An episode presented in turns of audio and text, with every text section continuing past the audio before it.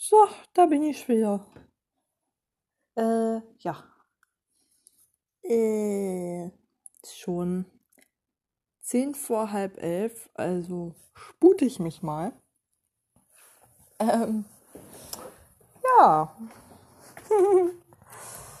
äh, ich hoffe, heute kommen die komischen Geräusche nicht wieder. Ich denke, der ein oder andere Hörer würde ich es ihm oder sie denn geben, kommt vielleicht auch auf die Idee, ich habe es mir ja nachher auch nochmal angehört, äh, aus Neugierde, da man ja über das Mikro wirklich gar nichts hört, also überhaupt kein Geräusch.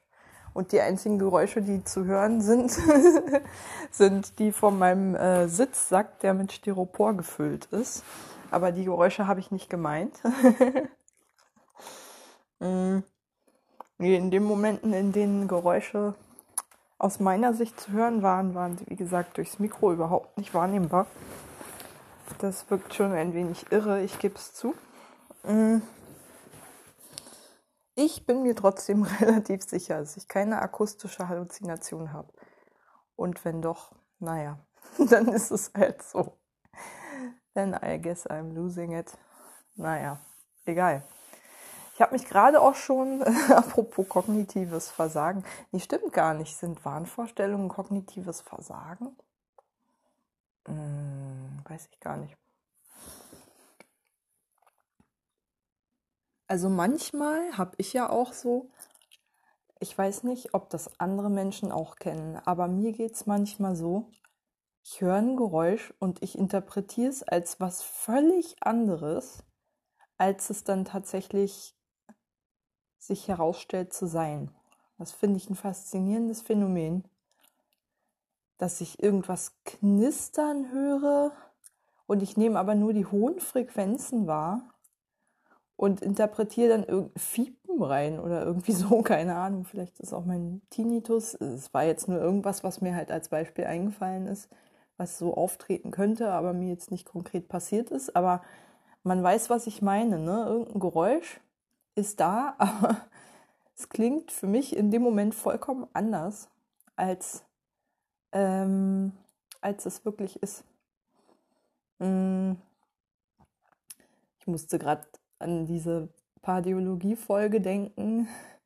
Ich glaube, so zu Anfang des Jahres 2020, wo gerade irgendwie so die News über Corona spreaden im Januar und ähm, Charlotte und Martin im Haus irgendein Heulen hören des Windes, aber kurz glauben, dass, äh, also Charlotte zumindest kurz glaubt, dass da ein Kind schreit. Sowas ähnliches meine ich. Oder wimmert.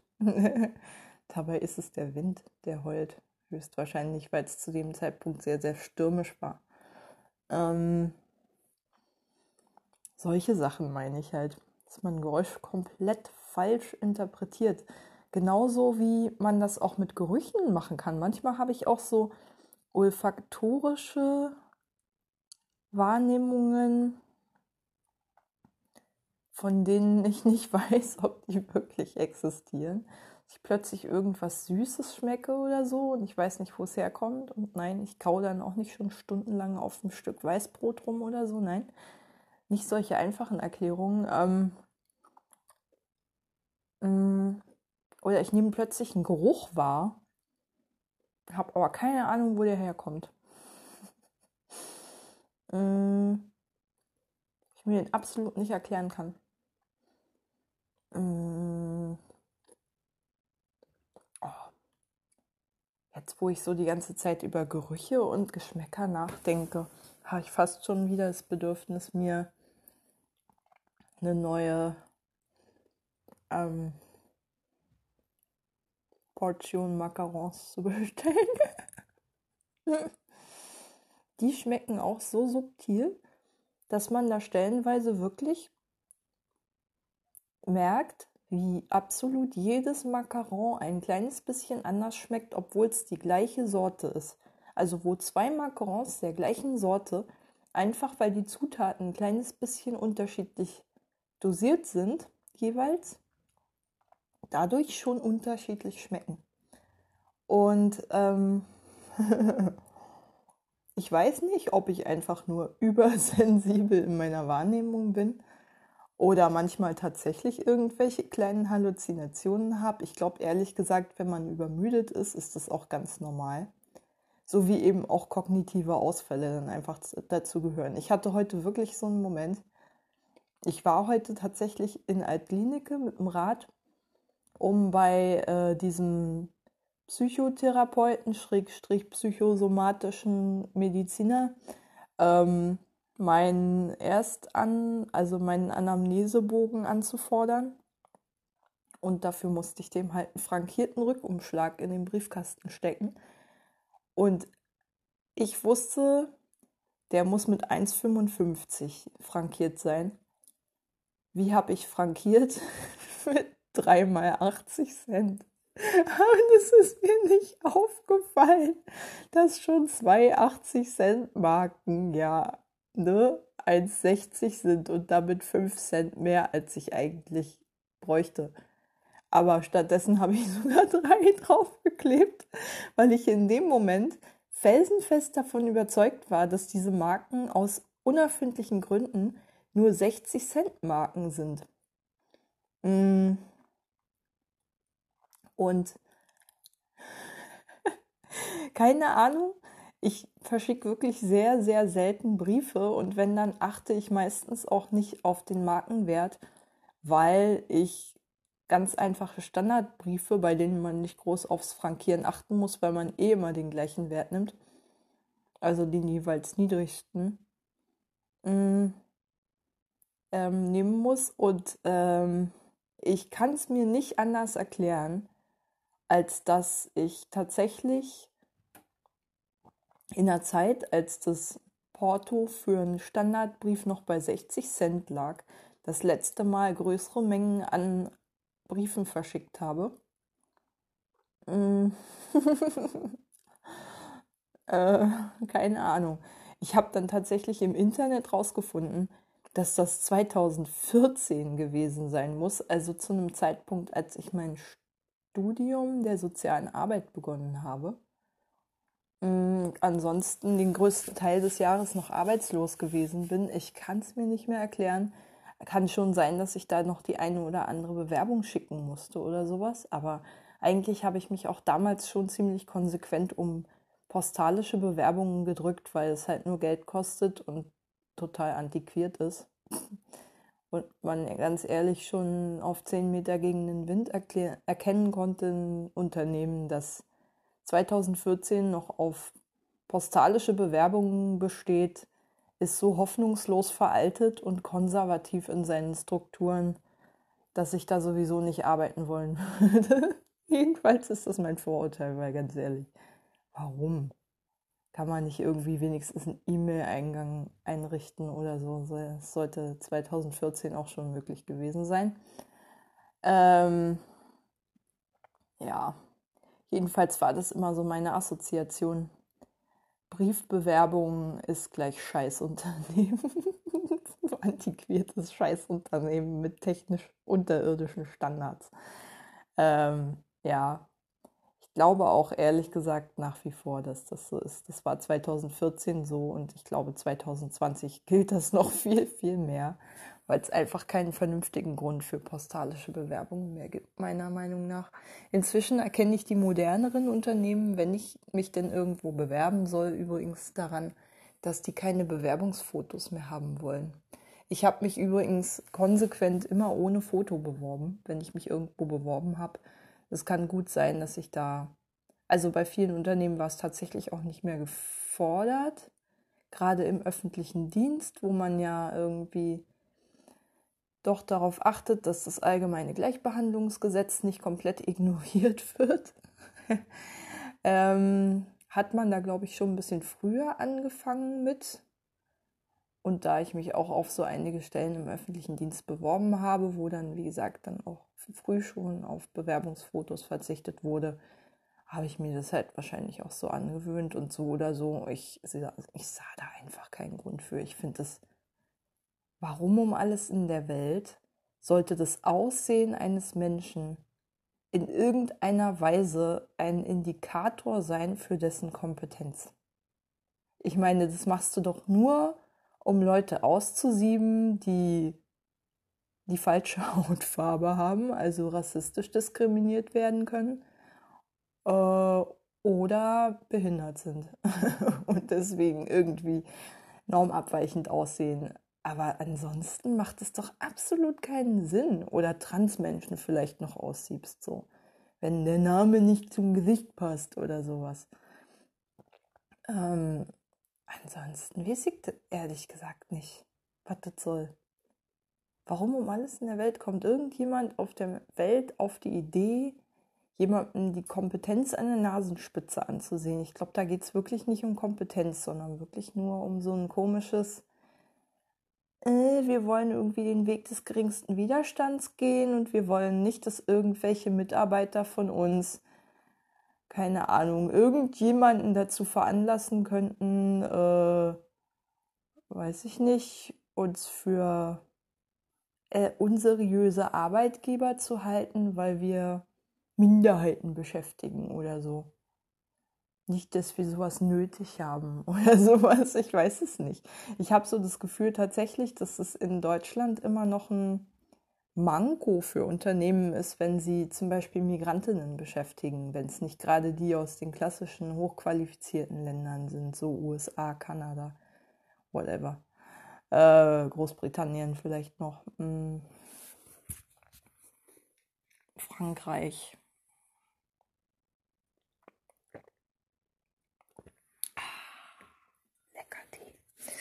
Ähm, aber ansonsten ähm, würde ich sagen, ist das mein Bauchgefühl, äh, schmückt man sich halt als Unternehmen auch gerne mal so mit seiner Internationalität. Also gerade so im Wissenschaftsbereich, gut, das müssen jetzt auch keine Unternehmen sein, ähm, sind das dann ja immer so Aushängeschilder, guckt mal, wie international unser Team ist und so.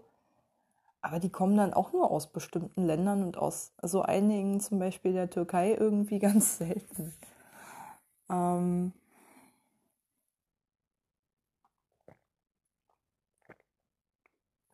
Tja, aber das ist jetzt irgendwie auch so ein Binsenthema, finde ich. Dass Unternehmen einfach die Gesellschaft mit all ihren Barrieren, rassistischen und klassistischen und sexistischen halt eins zu eins widerspiegeln oder vielleicht sogar noch ein bisschen heftiger sind, als wenn man die Gesamtgesellschaft betrachten würde und natürlich auch branchenabhängig nochmal. Also der Klassiker Frau in naturwissenschaftlichen oder technischen Berufen. Da muss man sich bestimmt heute, muss Frau sich bestimmt immer noch so einiges anhören und man sieht es dann ja auch, ähm, dass ähm, Frauen auch bei gleicher Qualifikation da zum Beispiel häufiger arbeitslos sind, weniger eingestellt werden, ähm, einfach nur weil ihnen der Schniedel fehlt. Ähm, und das ist, denke ich, ja, an solchen prestigebehafteten Branchen nochmal besonders deutlich zu erkennen, dass da so die Reihen so stark geschlossen werden. Genauso wie man es auch in Führungsetagen von Unternehmen sieht und so, da wo halt wirklich Macht abzugreifen wäre. Da werden dann natürlich alle sogenannten Minderheiten, die es vielleicht gar nicht sind, wie Frauen, die es ja definitiv nicht sind, ähm, konsequent rausgehalten. Aber, ach, als ich heute im äh, Pardiologie-Podcast Charlotte so ranten hörte über Gender Pay Gap und Unterrepräsentation von Frauen in Führungsetagen, dachte ich mir natürlich auch so, ja, ist ja alles schön und gut, aber wenn diese Dinge durchgesetzt sind, dann wird deine Putzfrau immer noch schwarz beschäftigt sein und viel zu wenig oder gar keinen Rentenanspruch haben. Sie das Pech hat, gar nicht sozialversicherungspflichtig arbeiten zu können. ähm, weil der Arbeitgeber das verweigert zum Beispiel. Oder keine Ahnung, eure Kindermädchen werden dann weiterhin irgendwie mh, mm, Schwierigkeiten haben, an Rentenansprüche zu kommen und auf einen Partner angewiesen sein, der sie mit versorgt, weil sie einfach bei dem Job zu wenig verdienen. Mm. Und Leute wie ich, also Frauen mit Behinderung, ähm, vielleicht noch ostdeutsche Frauen, Frauen mit Behinderung sind sowieso gänzlich außen vor. Ich meine, ich bin ja irgendwie sowas zwischen ähm, Langzeiterwerbslos, also klar, hochqualifiziert auf der einen Seite äh, durch zwei fertige äh, Studien, also durch einen Universitätsabschluss und einen Hochschulabschluss. Ähm, und ein Abitur hat ja auch schon mal nicht jeder. Äh, aber auf der anderen Seite eben mit einer Erwerbsbiografie gesegnet, die wirklich aussieht wie Berlin nach dem Zweiten Weltkrieg.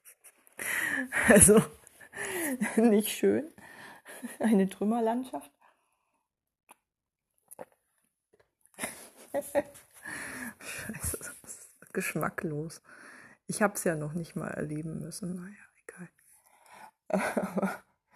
jedenfalls, meine Erwerbsbiografie ist wirklich als Trümmerlandschaft noch wohlwollend umschrieben, so dass meine Perspektive sich zwischen ALG 2, irgendwann mal Frühverrentung oder im besten Fall Behindertenwerkstatt für psychisch Kranke und da komplette Unterforderungen, weil es da keine angemessenen Tätigkeiten für mich gibt.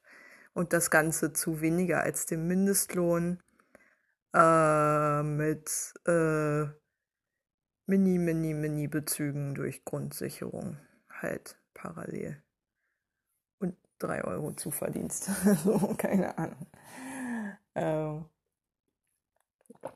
alle diese Wege haben, also diese Optionen haben alle gemeinsam, dass ich konsequent unter der Armutsgrenze leben werde für den Rest meines Lebens und ähm, da auch so gut wie keine Chance habe rauszukommen. Mm, was mich sehr, sehr, sehr, sehr, sehr, sehr wütend macht. Das merkt man mir jetzt gerade nicht an. Ähm, aber ich finde es echt. Also, mir wurde ja irgendwie von dieser kapitalistischen Scheißgesellschaft schon früh als Kind eingeprügelt, dass man sich nur anstrengen muss und was leisten muss und dann wird man dafür schon belohnt. Aber ganz ehrlich, in meinem Leben sehe ich davon wirklich nicht das Allergeringste. Im Gegenteil, da sehe ich eher, dass ich für Leistung bestraft werde. So. Und ähm, dass ich gar keine Chance bekomme, auch Leistung zu erbringen, weil mir einfach so viele Steine in den Weg gelegt werden, dass das einfach mal äh, so gar nicht richtig möglich ist, überhaupt sich irgendwo mal zu beweisen. Weil von vornherein irgendwie da schon alle Türen verschlossen sind.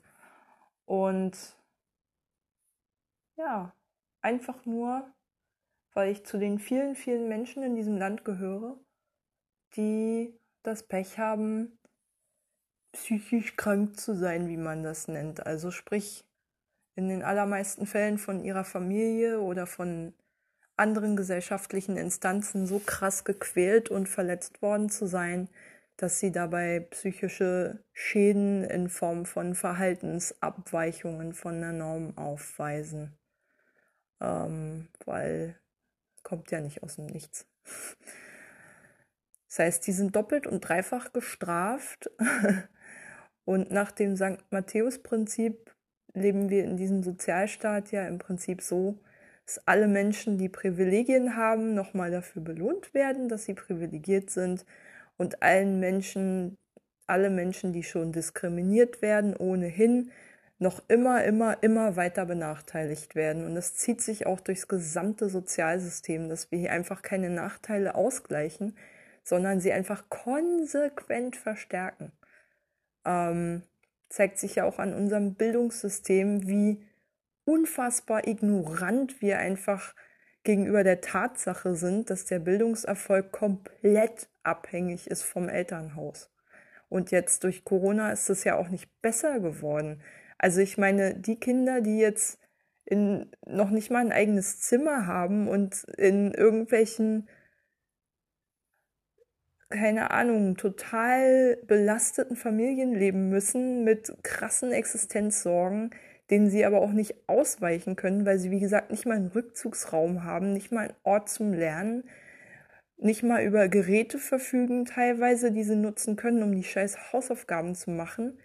Und diese Kinder dürfen jetzt genauso Prüfungen ablegen im Zweifelsfall wie alle anderen, weil die Abi-Prüfungen halt trotzdem stattfinden, ohne dass es dafür irgendeinen Ausgleich gäbe. Und ja, ich weiß, die meisten kommen gar nicht bis zum Abi, aber ist ja schon traurig genug, ähm, dass ich das so sagen kann, dass die allermeisten Leute ähm, gar nicht bis zum Abitur kommen, weil sie unter solchen Bedingungen aufwachsen müssen, ohne dafür aber auch wirklich das Allergeringste zu können. Es ist einfach nur ein massives Gerechtigkeitsdefizit. Und ähm, die, das, das richtig fiese, was mich dann nochmal richtig ankotzt an solchen Geschichten ist, die ganz, ganz, ganz, ganz wenigen, die es trotz solcher Bedingungen schaffen, bis zum Abi zu kommen, sind dann auch diejenigen, die nochmal besonders hart von dieser Krise getroffen werden, weil es deren Eltern sowieso finanziell als erstes erwischt weil die die ersten sind, die gekündigt werden, wenn du einen prekären Job hast oder vielleicht nur, wie gesagt, äh, aufstockst oder sowas. Wir sind, also das sind die schutzlosesten auf dem Arbeitsmarkt. Und äh, das heißt, da kommt eine Extraladung Existenzangst auf die ganze Familie zu und maximale Perspektivlosigkeit. Und wie gesagt, das alles unter räumlich beengten Bedingungen und so. Das heißt, ohne irgendwelche Ausgleiche trifft die ganz wenigen dann nochmal extra hart und äh, es, ist einfach so ungerecht. so furchtbar ungerecht. Selbst wenn jemand unter den Bedingungen nachvollziehbarerweise nicht schafft, äh, bis zum Abi zu kommen oder so, oder vielleicht nicht mal einen Hauptschulabschluss schafft, weil wenn dir einfach mal deine Eltern beim Hausaufgaben machen nicht helfen können und du auch keine Geschwister hast, die dir, die dich vielleicht unterstützen könnten. Oder äh, du dir Nachhilfeunterricht leisten kannst, beziehungsweise deine Eltern, dann ist das nun mal auch wesentlich schwerer zu schaffen, einen qualifizierten Schulabschluss hinzubekommen, weil du bist ja immer auf dich selbst gestellt, während Kinder aus begüterten Elternhäusern all diese Möglichkeiten haben, also Geschwister vielleicht mal ausgenommen, obwohl auch die da wahrscheinlich einfach sowieso bessere Bildungschancen haben und dann vielleicht noch kleinere Geschwister noch ein bisschen besser unterstützen können. Ähm, zumal ich glaube auch ehrlich gesagt in Familien, die halt so beengt wohnen und ähm, so ein hohes Stresslevel haben, da würde ich auch behaupten, ziehen die größeren Geschwister auch tendenziell eher aus, wenn es irgendwie geht und machen sich so früh es geht selbstständig, ähm, als dass sie noch lange zu Hause hocken bleiben. Deswegen, zumal ja auch unter Bedingungen von Existenzangst und ständigen Sorgen und Nöten einfach auch Aggressionen wunderbar gedeiht wie in einem Treibhaus. Und das natürlich ein wunderbares, äh, wunderbaren Humus bildet für, ähm, für familiäre Gewalt. Einfach weil naja, Kinder ja im Wesentlichen ohne Lobby dastehen in dieser Gesellschaft und Eltern dann halt eine einfach, einfach zugängliche Quelle der Aggressionsabfuhr haben an ihren Kindern. Und äh, ja, viele machen das jetzt auch nicht bewusst oder so, aber wenn du halt einfach krass viel Stress und Sorgen hast, dann ist die Wahrscheinlichkeit, dass äh, man Gewalt verübt gegen jemanden, auch ohne das zu wollen, einfach weil der Druck so groß ist, einfach größer, als wenn man frei von Existenzängsten ist und sich relativ sicher und ähm, aufgefangen fühlt, so mit seinem Leben das Gefühl hat, das äh, im Griff zu haben und planen zu können und solche Dinge, ist einfach mal eine völlig andere Situation, als irgendwie von der Hand in den Mund zu leben und jeden Tag irgendwie, also nur mit Tageshorizontsplanung leben zu können, wie man das halt erfahrungsgemäß ähm, zum Beispiel als ALG-2-Bezieher macht. Ähm, wie gesagt, das soll nichts entschuldigen oder so, aber zumindest ist es erklärbar. hm. ich, ach, meine Fliege. Scheiße. Wie kriege ich die hier raus? Ich hoffe, die schläft später. Eigentlich sind ja Fliegen so artig. wenn, die, wenn das Licht aus ist, dann sitzen die einfach irgendwo an der Wand und schlafen. Ich hoffe, das macht die auch einfach mal und ich hoffe auch, die wird nicht so schnell wach. Aber ich glaube, das hängt davon ab, wie hell es hier im Zimmer wird. Oh Gott. Ich bin mal davon aufgewacht, bei meinen Eltern, ähm, bei meinen Eltern in, äh, in Berlin hatten die Nachbarn nebenan Vieh, weswegen es einfach unfassbar viele Fliegen da gab. Ähm und ähm, eine davon war, glaube ich mal, die hatte ich gar nicht bemerkt, dass die im Zimmer war, als ich eingeschlafen bin, weil sie wahrscheinlich schon gepennt hat. Und dann ist die aber um 6 Uhr morgens oder sowas munter geworden und hat wirklich die ganze Zeit versucht, auf meiner Nase zu sitzen. Und davon bin ich dann aufgewacht, dass da immer wieder so ein Summen in meiner Gesichtsnähe war und die ganze Zeit dieses scheiß Vieh versucht hat, ähm, in keine Ahnung was, auf meinem Gesicht rum zu was auch immer. Und ähm, dabei laut gesummt hat. Das war und gekitzelt hat sie mich natürlich auch, so ständig auf mir saß. Ähm,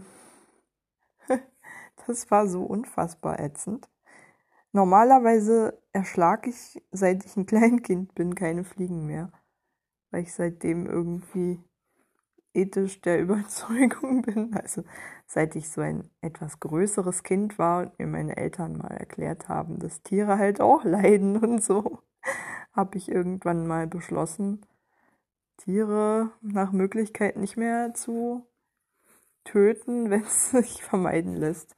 Aber diese, diese Fliege habe ich wirklich, ich habe nicht eher Ruhe gegeben, als bis ich die erschlagen hatte und ich habe es mit Triumphgefühl getan. Ähm, ja, egal. ich habe, oh, ich bin wirklich eigentlich, oh, ja, ich finde das nämlich eigentlich immer noch total falsch, wenn man ein Lebewesen einfach nur deswegen, weil man es kann, weil man stärker ist als dieses Tier, das einfach tötet. So. Ich habe das vorhin Vorhin hatte ich so einen Moment der totalen Scham. Das mache ich normalerweise auch nicht. Aber ich weiß nicht. Ich, ich schäme mich immer noch für diese Situation. Ich habe am Waschbecken gestanden und meine Hände gewaschen, äh, als ich gerade von draußen wieder reinkam. Und ähm, das Waschbecken war so voll mit Schaum gelaufen. Und am Rande dieses, also am Rande, da wo das Waschbecken gerade noch trocken war, war halt eine, beziehungsweise ich hatte eine Blattlaus auf dem Hals und die ist dann im Waschbecken gelandet, nachdem ich sie verscheucht habe.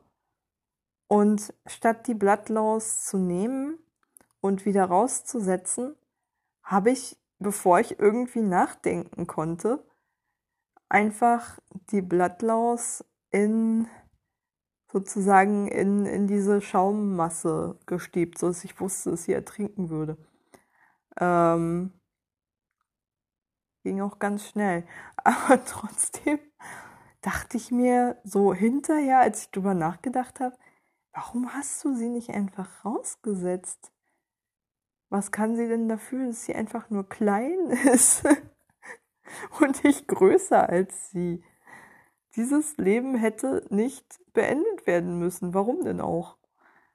Ähm, ja. Also ich weiß, dass es Psychiater gibt, die sowas wahrscheinlich als krankhaft empfinden. Äh, so krankhafte Sensibilität oder sowas. Aber ähm, ganz ehrlich, ich sehe es immer noch nicht ein, warum man, warum um alles in der Welt man ein Tier töten sollte, einfach nur, weil man es kann, aufgrund seiner körperlichen Überlegenheit.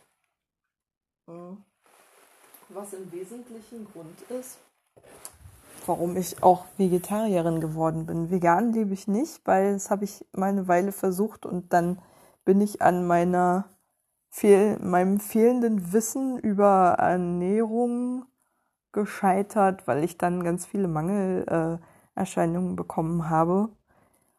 Ähm, jetzt versuche ich so ein Mittelding, also schon irgendwie noch Milchprodukte zu mir nehmen und so.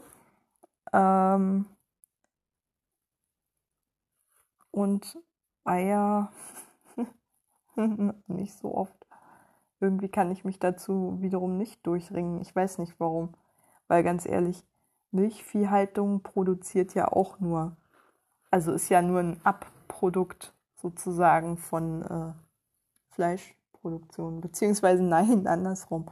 Also die überschüssigen Kälber, sprich die männlichen Kälber, die, die später keine Milch geben können, die nicht zur Milchkuh taugen, werden ja auch nur geschlachtet, weswegen ich mittelbar mit Milchkonsum auch sozusagen an der Fleischproduktion beteiligt bin, ohne es zu wollen. Hm. Ich versuche auch, oh, Fliege, du könntest wirklich ein bisschen weniger aufdringlich sein. Meinst du nicht? Ja, genau. Gesicht und so. Das muss echt nicht sein.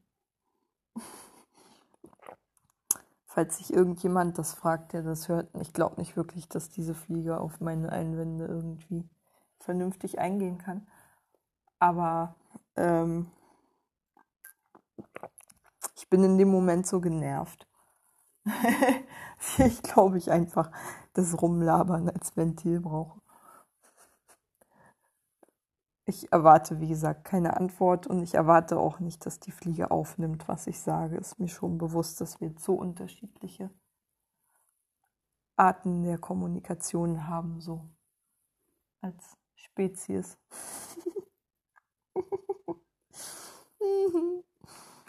Mann, Mann, Mann. Ob Menschen mit Fliegen kommunizieren können?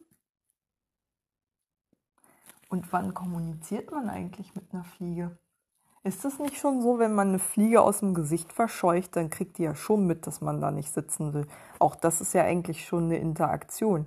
Wenn die dann hartnäckig immer wieder kommt, dann sagt die sich wahrscheinlich auch irgendwie, hm, irgendwas ist da, was ich haben will. Da ist aber irgendwie ein Hindernis in Form von einer Hand, die da immer wieder ist oder irgendwas anderem.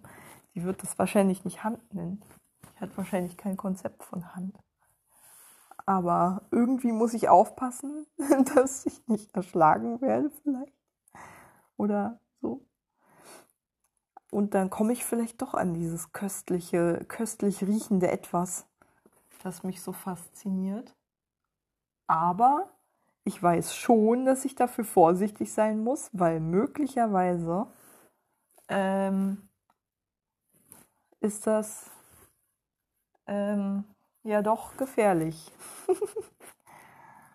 ähm, weil dieses große Tier, das ich versuche da anzusteuern, irgendwie auch eine Gefahr darstellt. Ich meine, so eine Fliege kann ja auch unglaubliche Ausweichmanöver fliegen. Das ist der Wahnsinn.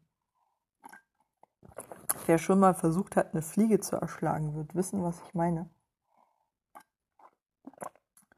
Incredible. Können unglaublich gut fliegen, aber nicht nur das. Es ist fast, als ob sie wissen würde, wo man das nächste Mal hinschlagen will. Tut sie natürlich nicht. Ich glaube, die merkt sich wahrscheinlich nur, aha, da hat sie zuletzt hingeschlagen, da sitze ich jetzt mal lieber nicht. Und man ist zu dumm, sich anzupassen. Und die Fliege ist einem halt immer einen Schritt voraus. äh, ja, worüber rede ich heute eigentlich? Und worüber wollte ich ursprünglich reden? Ach ja, ursprünglich wollte ich eigentlich über Halluzinationen reden, aber wenn ich jetzt über Kommunikation mit Tieren rede, bin ich ja vielleicht auch gar nicht so weit entfernt davon. also ich wollte eigentlich hauptsächlich wissen von mir selbst, woran merke ich eigentlich, dass eine Wahrnehmung real ist? Ähm, ich weiß, das ist so eine Frage, die man sich wahrscheinlich in der beginnenden Psychose stellt. Ähm, ich habe das hauptsächlich, also ich habe das manchmal, wenn ich halt wirklich richtig krass übermüdet bin, so nach drei Stunden Schlaf irgendwie aus dem Bett gerissen und so. Da habe ich wirklich so die Erfahrung, dass ich meinen Sinnen überhaupt nicht trauen kann. Aber das gestern zum Beispiel, da bin ich mir wirklich sicher, es ist ja ganz ehrlich auch einfach in einem alten Haus mal immer ein bisschen, also nicht unwahrscheinlich, dass da einfach irgendwelche Geräusche halt sind. So, es ist kein Neubau und naja, Ratten sind auch keine Verschwörungstheorie. Die gibt es ja nun mal auch. Ähm, ich weiß es, wie gesagt, ich glaube, ich bin nur deswegen auf die Theorie mit den Ratten gekommen, weil ich das halt aus der, ähm, aus der Wohnung in Steglitz kannte, wo mir Christian halt erzählt hatte, dass, äh, also wo wir zusammen gewohnt haben und ich dann ausgezogen bin und da, wo er immer noch wohnt, auch ein Altbau, Baujahr um 1900 rum. Ähm, da hat man tatsächlich die Wände hohl gelassen und mit Stroh ausgestopft, wahrscheinlich zur Wärmeisolierung könnte ich mir vorstellen. Und in diesen Wänden, da haben sich offensichtlich einfach Ratten rumgetrieben, die da so quasi ihre ähm, Kanäle hatten. Äh, und man hörte halt gelegentlich einfach so ein dezentes Knistern, wie von Pfoten, die sich auf Stroh bewegen und so rascheln. Ähm, und wie gesagt, das Geräusch kam mir einfach sehr bekannt vor in der Hinsicht. Und ich glaube ehrlich gesagt, die Bauart wird nicht so viel anders sein. Also die Bauart des Hauses in Steglitz wird nicht so viel anders sein als die dieses Hauses hier in Adlershof. Weil, wie gesagt, das Baujahr einfach, die Baujahre relativ dicht aneinander sind. Da sind nur ein paar Jahre dazwischen dass ich jetzt nicht glauben kann, dass die total fundamental unterschiedlich konstruiert sind, diese Häuser mit vollkommen anderen Baumaterialien und völlig anderen Bauplänen. Glaube ich einfach nicht. Auch was so Fliege, werd nicht frech. Ähm, auch was, wie gesagt, so ähm, die Frage betrifft, wer da drin gewohnt hat, war es, glaube ich, auch relativ vergleichbar, würde ich behaupten. Also das waren beides in dem Fall eher sozusagen die Vorderhäuser oder sind die Vorderhäuser gewesen, in denen halt eher die obere Mittelschicht, wenn man das so nennen will, die Bürgerlichen gewohnt haben und halt nicht so die Hinterhäuser, Dienstboten Häuser halt. Also das Haus in Steglitz hat noch ganz klar diese Anlage in der man noch heute erkennen kann, aha, das war der Dienstbotenflügel. So, das erkennt man einfach am Zuschnitt der Wohnung und wie wenig Licht die bekommen und so. Und wo der Eingang ist und solche Dinge. ähm, ja, das ist dann einfach. Ähm, die haben dann halt den Eingang über den Hinterhof und so. Oh. Und der, das Haus am Haupteingang zur Straße raus war halt das Haus, in dem die ähm, feineren Herrschaften gewohnt haben. Ähm ja, also wie gesagt, deswegen bin ich überhaupt auf die Geschichte mit den im Stroh raschelnden äh, Ratten gekommen, glaube ich. Äh, heute höre ich lustigerweise nichts. Mm, ja. Also ich habe mich dann noch ein bisschen gegruselt, aber lustigerweise habe ich mir die Folge später nochmal angehört, also direkt nach der Aufnahme, um rauszubekommen, ähm, ob man, ob das Mikro des Handys irgendwelche Geräusche tatsächlich aufgenommen hat. Aber das Einzige, was ich gehört habe, war, wie gesagt, als ich noch keine Geräusche wahrgenommen habe, dass, wie gesagt, der äh, Sitzsack, der Styropor-Kugel gefüllte, halt richtig Krach macht. Aber das war nicht das Geräusch, was ich meinte, äh, das ich meinte.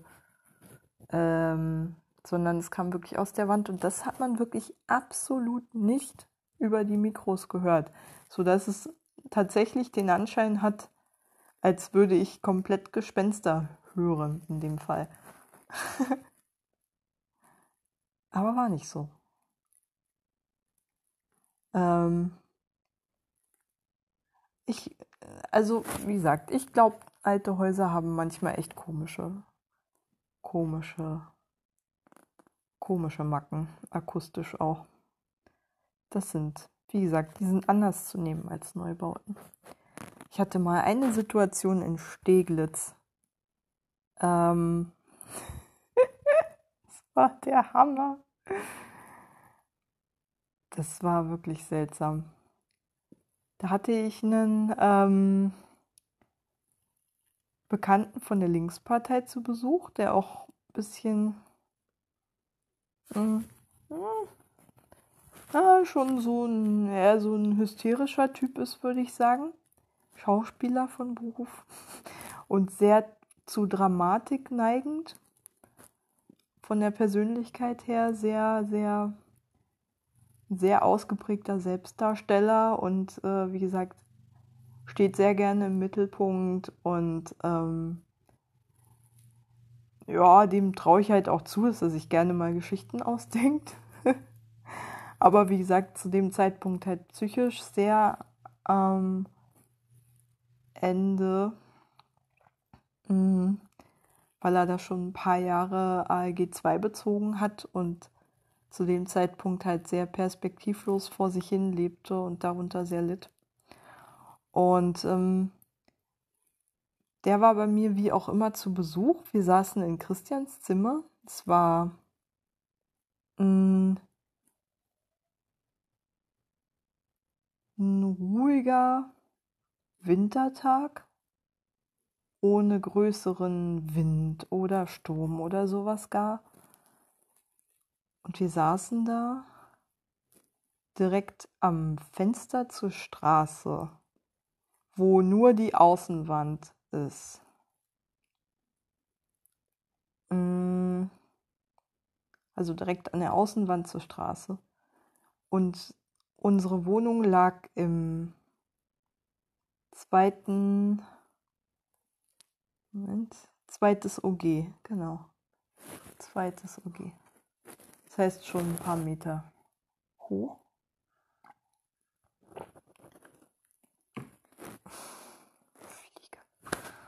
Ich tadle dich. ähm äh, und plötzlich, als wir mitten im Gespräch waren, klopft es an der Wand. Ich glaube, einmal oder zweimal und dann kurze Zeit später nochmal irgendwie. Also ich glaube, das eine Mal klopfen war nur einmal am Anfang und dann irgendwie kurze Zeit später nochmal so dreimal hintereinander oder sowas in relativ kurzem Abstand. Ähm, so als ob wirklich jemand an die Wand geklopft hätte. Und aber es klang so, als ob jemand von außen auf der anderen Seite der Wand des Hauses, der Hauswand, auf der Etage geklopft hätte. Ich weiß, das ist total bescheuert. Zweites OG und so. Kann gar nicht sein. Und ähm, Also mein Bekannter war es definitiv nicht, weil ich sah ja seine Hände im Gespräch. Der kann das Geräusch nicht verursacht haben. Wir saßen uns so gegenüber, dass ich das definitiv bemerkt hätte, wenn er mal eben gegen die Wand geklopft hätte. Zumal es auch, wie gesagt, echt so klang, als ob jemand von außen gegen die Wand klopft. Und wie gesagt, der Wind war es nicht. Das kann ich definitiv ausschließen. Dafür war zu wenig Wind an dem Tag. Ähm, und es war auch nicht in der Heizung, sondern wirklich in der Wand. Und ähm, mein Bekannter meinte dann so, als ob das das Normalste von der Welt wäre. Ja, also ich habe das auch schon erlebt, dass plötzlich so Klopfgeräusche waren, die ich mir überhaupt nicht erklären konnte. Und dann kam er gleich auf irgendwelche komischen Spukgeschichten zu sprechen. Aber wir haben das Thema dann relativ schnell wieder fallen lassen. Aber es blieb irgendwie so eine total unheimliche Atmosphäre, weil ich habe wirklich in den elf Jahren, die ich in diesem Haus gewohnt habe, dieses Geräusch nie wieder gehört, außer in dieser Situation. Und ähm, war so kurz davor irgendwie, deswegen habe ich auch erwähnt, wie, dass er so ein bisschen hysterisch ist, weil ich solchen Personen halt gerne mal unterstelle, dass die dann eben auch abergläubisch sind und an irgendwelche komischen Geistergeschichten glauben und so ein Kram und Übernatürliches. Was ich eigentlich nicht tue.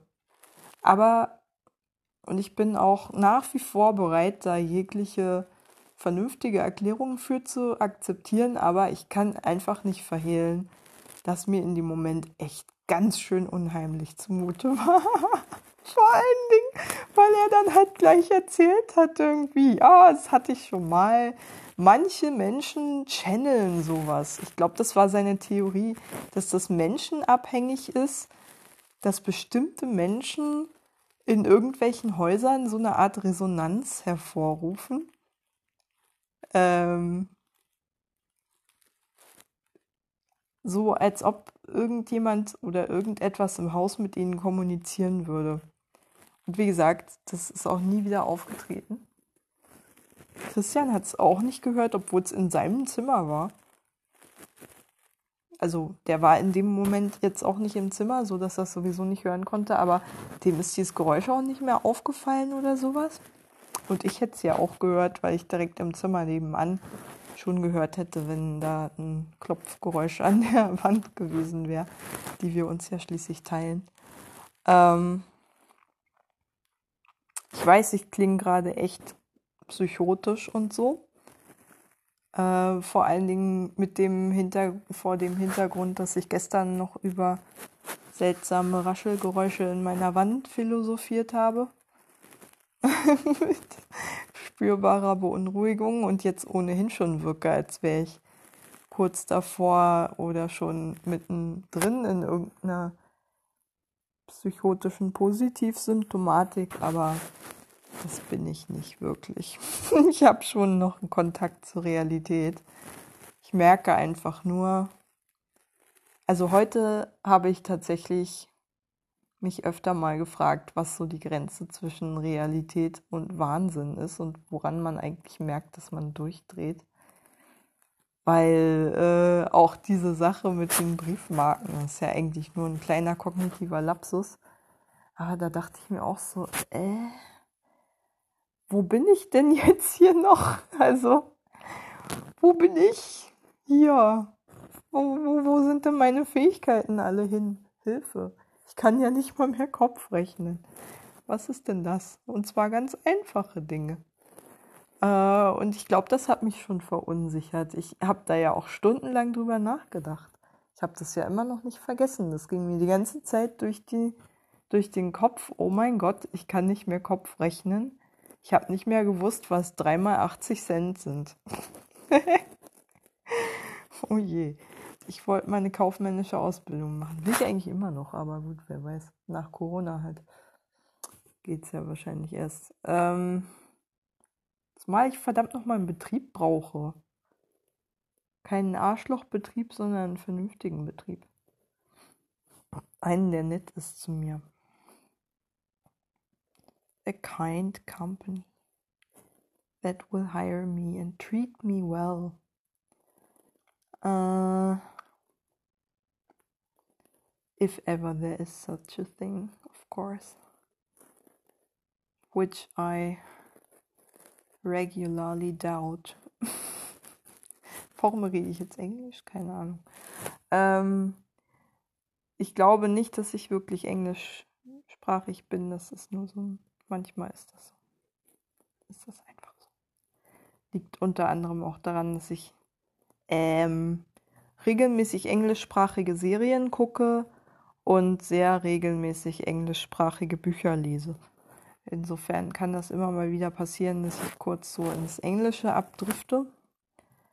Ich habe das ja auch bei meinem Ex-Freund gemerkt, mit dem ich zum Glück nur ein halbes Jahr zusammen war. Das hat schon gereicht. Aber der hat so viel Zeit im Internet verbracht,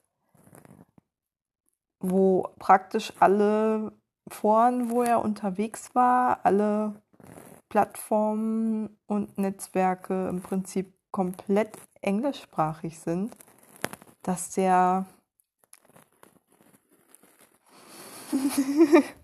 ich weiß gar nicht, wie ich das sagen soll, aber dass der so wirkte, als ob er im Englischen fast mehr zu Hause wäre als im Deutschen. Auf jeden Fall nicht weniger.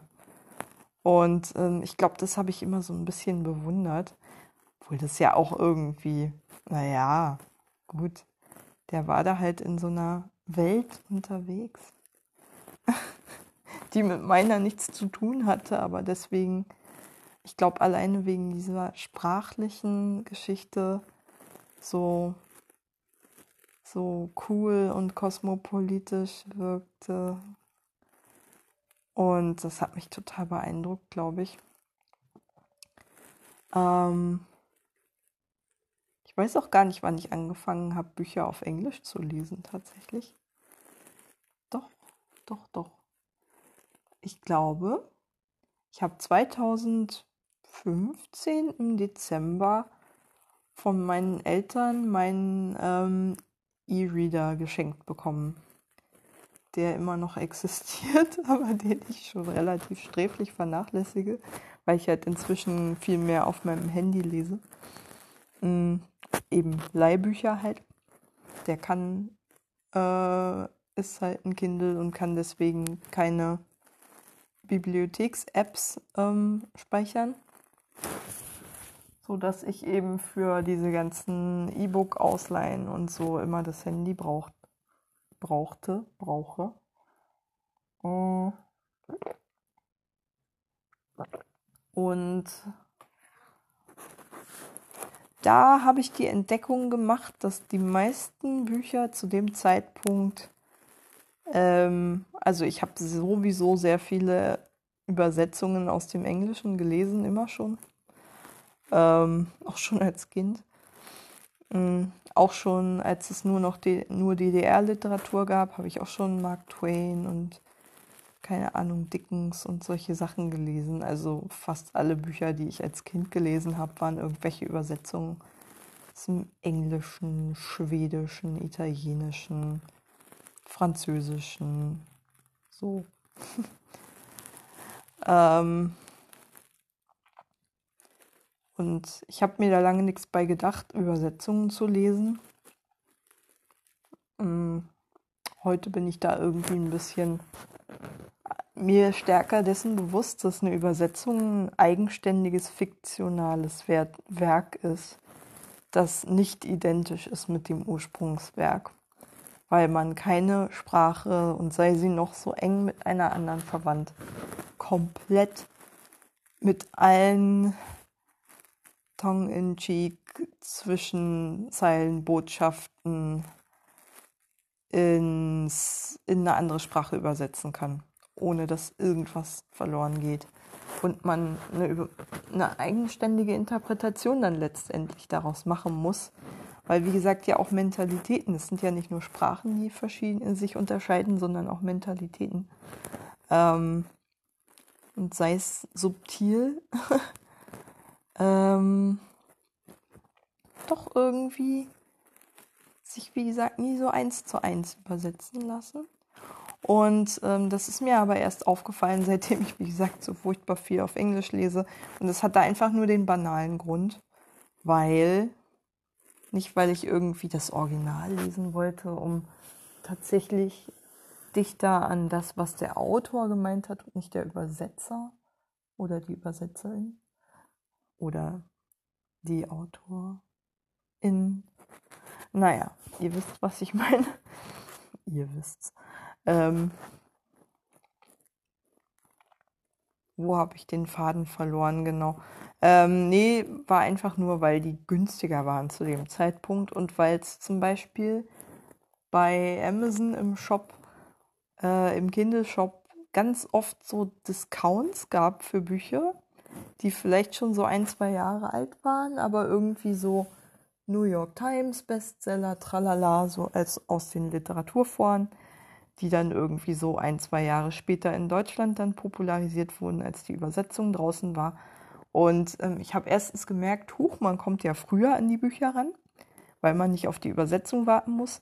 Und zweitens, das war noch viel wichtiger, es war einfach viel, viel günstiger. Ich habe so viele Bücher für 1,99 Euro bekommen, die auf Deutsch ähm, ungelogen wirklich meistens so um die 10 Euro, also im besten Fall 9 Euro oder sowas gekostet haben. 8,99 war so ein Standardpreis.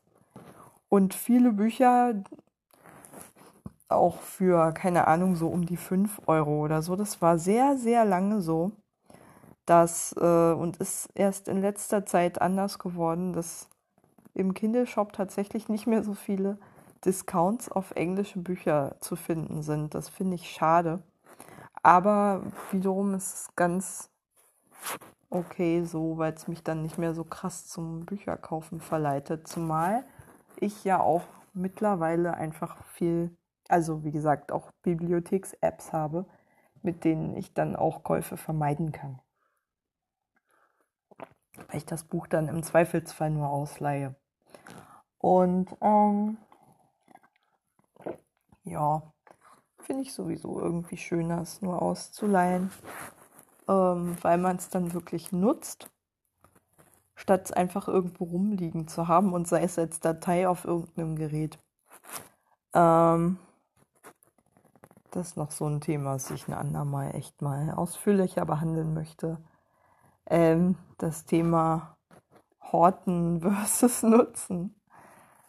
Ähm, weil ich einfach so lange und immer noch öfter mal den Drang hatte, Dinge zu besitzen, aber überhaupt keinen Plan hatte, wann und wie und ob ich die überhaupt mal nutzen möchte, sondern nur die Idee hatte, ich will dieses Buch irgendwann mal lesen, aber halt irgendwann mal.